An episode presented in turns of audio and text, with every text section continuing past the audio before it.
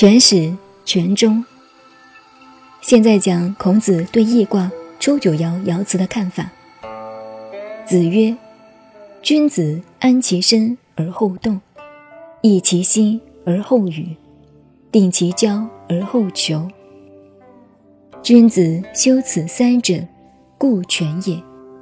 威以动，则民不与也；志以语，则民不应也。”无交而求，则民不与也。莫之愚，则伤之者至矣。亦曰：莫益之，或击之，立心勿恒，凶。孔子说：君子安其身而后动，益其心而后语，定其交而后求。君子修此三者，故全也。全字的意思是做事做朋友，要能全始全终，这个很难。要一辈子都是朋友，很难很难。有好的结果，不如有好的开始。也就是说，慎终不如慎始。好的结果是一开始就要注意的，是由慎始而来。这是交友之道，也是处世之道。如何全始全终，这是十分的难。人的一生，不管你当皇帝也好，做宰相也好，或者是做一个默默无闻的老百姓也好，都很难做到全始全终。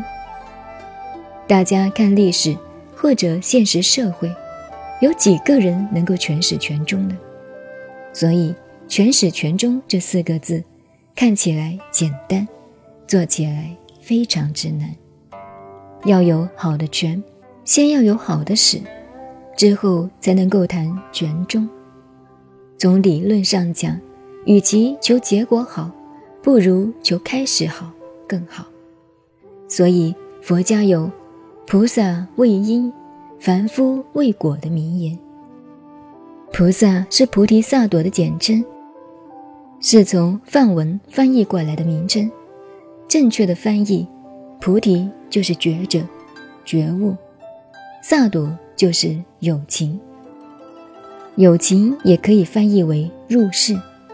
所以菩萨是大乘道，是入世的，不是出世的。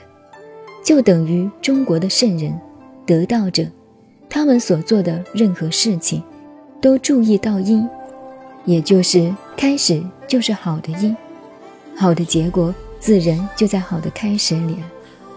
所以说，菩萨为因，也就是说，动机是起心动念之因，因一种下去就可怕了。